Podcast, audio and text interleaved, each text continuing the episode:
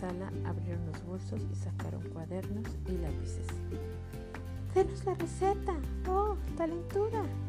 gritaron impacientes. ¡Díganos el secreto! Primero, dijo la gran bruja, tuve que encontrar algo que hiciera que los niños se volvieran muy pequeños muy rápidamente. ¿Y qué fue? gritaron. Esa parte fue fácil, contestó. Lo único que hay que hacer si quieres que un niño se vuelva muy pequeño es mirarle por un telescopio puesto al revés. ¡Es asombrosa! gritaron las brujas. ¿A quién se le habría ocurrido una cosa así? Por lo tanto, continuó la gran bruja, tomen un telescopio del revés y lo cuecen hasta que esté blando. ¿Cuánto tarda? le preguntaron. 21 horas de cocción.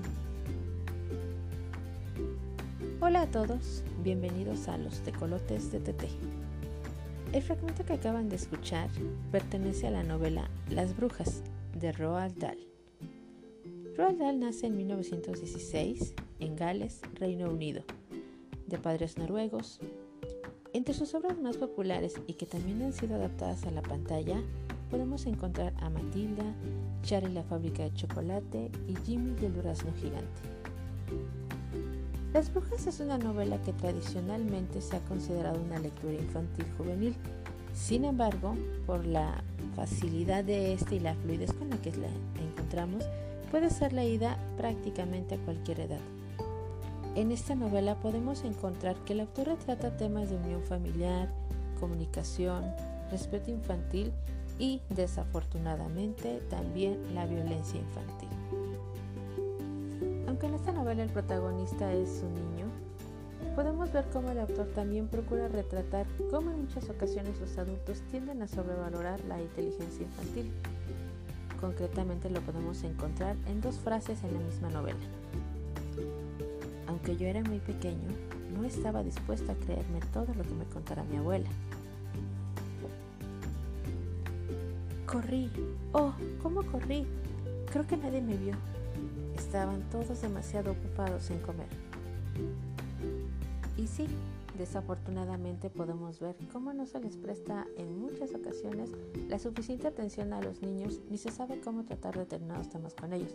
Sin embargo, al igual que el protagonista, puede sorprendernos su capacidad analítica y su gran inteligencia, así como su reacción pronta a eventos inesperados, justo como el que ocurre a nuestro protagonista, cuyo nombre desconocemos, en esta divertidísima novela. En Las Brujas, sin duda Roald Dahl hace que sea una lectura ligera y con diálogos entretenidos y reflexivos. Además hay un juego narrativo del autor que ayuda a impulsar la imaginación, pues con ciertas ambigüedades que se van presentando tanto de espacio, época y algunos lugares, obligan al lector a ir llenando esos huecos precisamente con su imaginación. No nos da toda la información Roald Dahl. Bueno, además de invitarlos a disfrutar de las dos adaptaciones cinematográficas que existen sobre este libro, quiero invitarlos también a leer las obras quizá más conocidas y populares del autor, que son Matilda y Charlie la fábrica de chocolate.